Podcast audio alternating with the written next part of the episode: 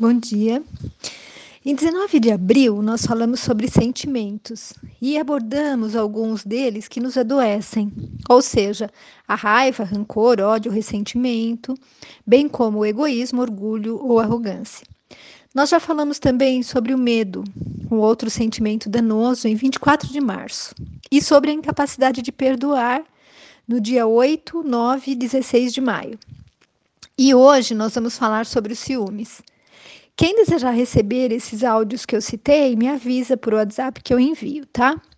Bom, Hermance, no livro Escutando Sentimentos, ela nos diz o seguinte: nossos núcleos de amor cristão e espírita alicerçaram bases seguras para a informação doutrinária no século XX. Compete-nos agora semear o afeto, as propostas renovadoras do coração o desenvolvimento das habilidades emocionais. O século XXI é o século do sentimento. Bom, Irmã-se, para mim, ela é uma revolucionária do bem. Ela nos propõe, com os livros que tem ditado, essa ênfase no sentimento, no alto amor, na necessidade de se conhecer mais e mais, de nos avaliarmos sobre o crivo da razão e do sentimento. De nos perguntarmos o que pretendemos de nossas vidas, de questionarmos o porquê, de anularmos em nós a nossa iniciativa, por medo da crítica alheia. Ela propõe, a meu ver, uma revolução interior com alargamento da nossa capacidade realizadora, enfrentando a acomodação, para trilharmos a nossa estrada pessoal de ascensão ouvindo mais a nossa consciência, o nosso coração, os nossos instintos. Isso segundo suas próprias palavras.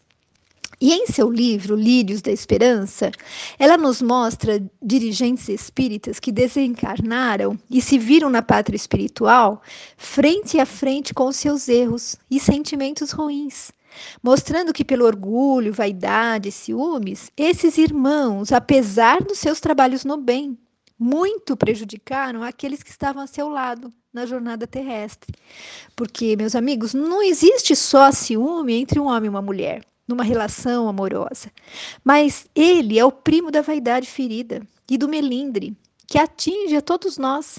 Seja nos ciúmes que sentimos com relação aos nossos amigos, colegas de trabalho, situações onde outros recebem o que nós gostaríamos de receber. E aí, nós nos melindramos e vamos pela vida fora, melindrando e melindrando. E em 1662, William Shakespeare publicava Otelo, um clássico, né? É a história de amor e ciúme de um general da República de Veneza chamado Otelo. Ele se apaixona por Desdêmona, uma jovem da nobreza, e é correspondido. Eles se casam e partem para a ilha de Chipre, onde o general Otelo é designado para enfrentar os otomanos. Mas antes da viagem, ele nomeia Cássio, que era um de seus homens, a tenente, promove o Cássio a tenente, porque o Cássio tinha se tornado seu grande amigo. Inclusive, ele o ajudava, ele o ajudara quando do seu casamento com Desdêmona. E esse fato deixa o seu segundo tenente, que se chamava Iago, furioso, porque ele desejava aquele carro, cargo para si mesmo. Então o ciúme já começa a brotar no coração do Iago. E quando Otelo retoma da sua empreitada lá, né, contra os otomanos, ele passa a ser vítima das artimanhas e das armações do Iago, que insinua a traição de Desdêmona, supostamente como amante de Cássio. E, para tanto, ele usa da mentira, da malícia, influenciando Cássio a se embebedar e a convencer Desdêmona a conseguir uma promoção para o próprio Iago, plantando então provas contra o Cássio. Com um lenço que o Otelo tinha dado para Desdêmona e ele perdera, ela perdera, né? E Cássio encontra, e por aí vai, né? Shakespeare vai narrando os fios e as consequências traçados pelos ciúmes. Quem se interessar, procure conhecer essa obra, né? Otelo é muito linda. Assim, no momento, né, de extrema dor, de insanidade, o Otelo mata a sua amada asfixiada. E quando a esposa de Iago vai lá e reafirma a fidelidade de Desdêmona e conta para Otelo que tudo tinha sido armação do seu marido, Otelo percebe que foi manipulado e que a sua amada Desdêmona era inocente e era fiel. E então Otelo se suicida.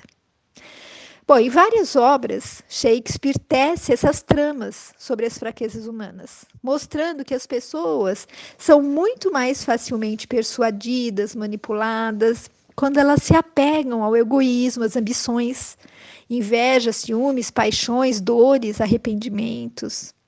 E se nós analisarmos bem essa obra e as obras né, de Shakespeare que tratam sobre isso, não tem nada de ficção. Porque quando nós lemos os jornais, assistimos o noticiário, né, as mídias, nós concluímos que esse sentimento tão ruim, que é o ciúme, ele se encontra presente em vários crimes, em desagregações familiares, semelhantes ao que aconteceu com Otelo. E o ciúme, ele pode ser descrito como uma sucessão de eventos psicológicos que se desencadeiam a partir do momento em que nós começamos a duvidar daquele que nós amamos. E é na sutileza do ciúme tolo e infundado que nasce a síndrome de Otelo. E as suspeitas vão se instalando discretamente na relação e ficam fora de controle, ganhando dimensões devastadoras. Para a terapeuta Marilandes Rodrigo Ribeiro Braga, o ciúme é um sentimento bem desagradável, que se liga à baixa autoestima e à insegurança. Ela diz assim: quando a pessoa gosta de alguém ou de alguma coisa, sente desejo de posse, e isso induz ao ciúme. Esse sentimento é baseado na dependência e não no desejo de compartilhar a vida com o outro. A dependência é doentia e torna as pessoas infelizes. Enquanto uma pessoa vigia outra, não está olhando para si própria e está somente envolvida por pensamentos e sentimentos negativos e destruidores. Ela policia o comportamento e as atitudes do companheiro, querendo o controle total da vida do outro. Checa tudo: bolsos, bolsas, cheiros, telefone celular, etc. Agravado esse sentir, ele leva a psicoses, a problemas neuropsiquiátricos, como diversos tipos de disritmias cerebrais, sendo causador de agressões físicas e crimes passionais. Bom, meus amigos, apesar do ciúme parecer ser uma tentativa inconsciente de preservar, de proteger esse sentimento chamado amor, porque no dito popular disse, né, quem ama cuida. Mas ele frequentemente dá vazão a sentimentos extremamente desagradáveis, como a raiva, a vergonha, o medo da perda, explosões emocionais, vingança e, como nós mencionamos, muitas reações violentas. E se liga então à baixa autoestima e à insegurança, porque ele é gerado pelo medo. É o medo de algum dia sermos dispensáveis, é o medo de sermos abandonados, rejeitados, menosprezados. É o medo de não mais nos sentirmos importantes. O medo de não sermos mais amados. Enfim, de certa forma, é só medo da solidão. E no livro dos Espíritos, questões 933, nós encontramos o que Kardec nos traz sobre a inveja e o ciúme. Diz assim: Felizes os que não conhecem esses dois vermes vorazes, inveja e ciúme. Com a inveja e o ciúme, não há calma, não há repouso possível. Para aquele que sofre desses males, os objetos de sua cobiça, do seu ódio, do seu despeito, se erguem diante dele, como fantasmas que não o deixam em paz e o perseguem até no sono.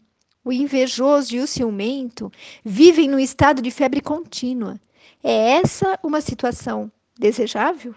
Não compreendeis que com essas paixões o homem cria para si mesmo suplícios voluntários e que a terra se transforma para ele num verdadeiro inferno? André Luiz nos diz assim: quem ama semeia vida e alegria, combatendo o sofrimento e a morte. Quando o nosso culto afetivo se converte em flagelação para os que seguem ao nosso lado, não abrigamos outro sentimento que não seja aquele do desvairado apego a nós mesmos, na centralização do egoísmo aviltante.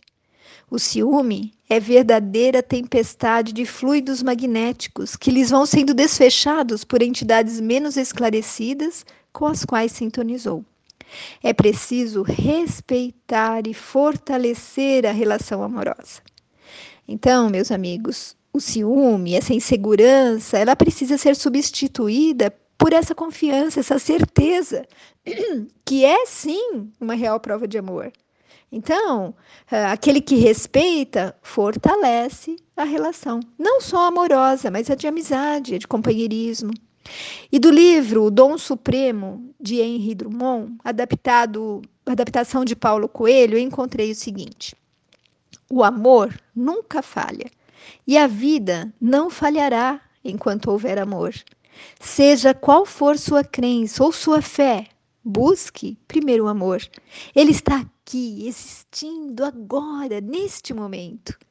O pior destino que o homem pode ter é viver e morrer sozinho, sem amar e sem ser amado. O poder da vontade não transforma o homem. O tempo não transforma o homem. O amor transforma. Então, meus amigos, quando nos lembrarmos de que ninguém é de ninguém, de que somos todos irmãos destinados à perfeição e à felicidade, quando entendermos que o verdadeiro amor, o que Jesus tem insistido em nos ensinar, liberta e confia, poderemos sair vitoriosos dessa nossa guerra pessoal contra nós mesmos. Fique com Deus. Beijos de quem se preocupa com você.